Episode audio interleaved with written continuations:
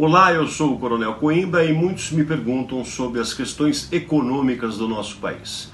Vou falar do momento atual que sofre os reflexos negativos deixados pela pandemia. Mas, antes de iniciar, convido você a se inscrever nas minhas redes sociais, em especial no meu canal do YouTube.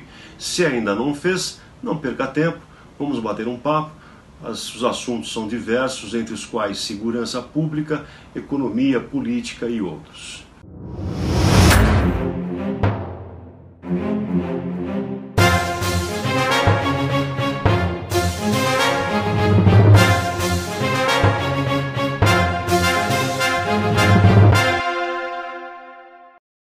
Ok. Bem, agora que a CPI da pandemia acabou, os ataques de esquerda miram outro alvo: Paulo Guedes e a economia do Brasil. E nossas excelências perdem tempo com picuinhas ao invés de avançarem a reforma tributária, apenas um exemplo que cito. É bom lembrarmos que, enquanto era criticado e visto como negacionista, Bolsonaro foi um presidente que alertou a nação com os problemas do Fique em Casa, prevendo que problemas surgiriam e preocupado com o emprego de muitos brasileiros. O hashtag Fique em Casa desacelerou as, as cadeias produtivas e os serviços, o que prejudicou não só a nós, como também a economia em nível global.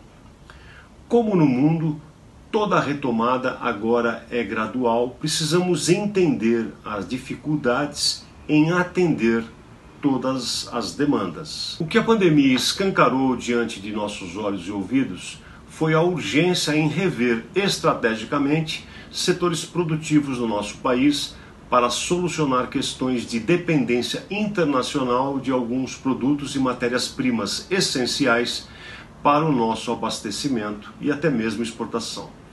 Por isso, é importante que cobremos de nossos governantes a criação de produtos internos desses suprimentos que tornem o nosso país autossuficiente em confeccionar vacinas, insumos e demais produtos e serviços que demandem atender a população interna, garantir a exportação e assegurar assim a economia nacional. Enquanto isso, o presidente Bolsonaro caminha entre jogos do poder, desviando das fake news da esquerda. Como todo presidente democrático precisa estar alinhado à Câmara Federal e ao Senado, ele tem encontrado certa resistência em razão da quebra da velha política do toma lá da cá, encontrando resistência por parte de alguns parlamentares com objeções que visam a aprovação de alguns projetos. Ainda alguns deles não perceberam que o país está em um plano maior e a trava colocada no sistema antigo de troca de cargos e ministérios não faz parte mais do novo governo. O alinhamento se dá por boas ideias, boas propostas e não as simples nomeações de apadrinhados. O presidente demonstrou força nas ruas, com várias motocicletas em diversos estados brasileiros que culminou no ápice de adesão popular no dia 7 de setembro em todo o país.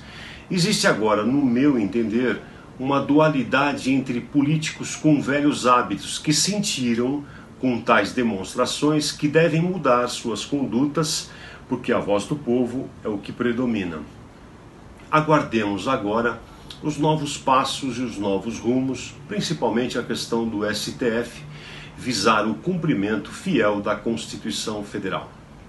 Essas foram as minhas, as minhas opiniões do programa Desafios do Amanhã. Obrigado pela atenção e para acompanhar minhas publicações, inscreva-se nas minhas redes sociais. Até mais, obrigado pela atenção.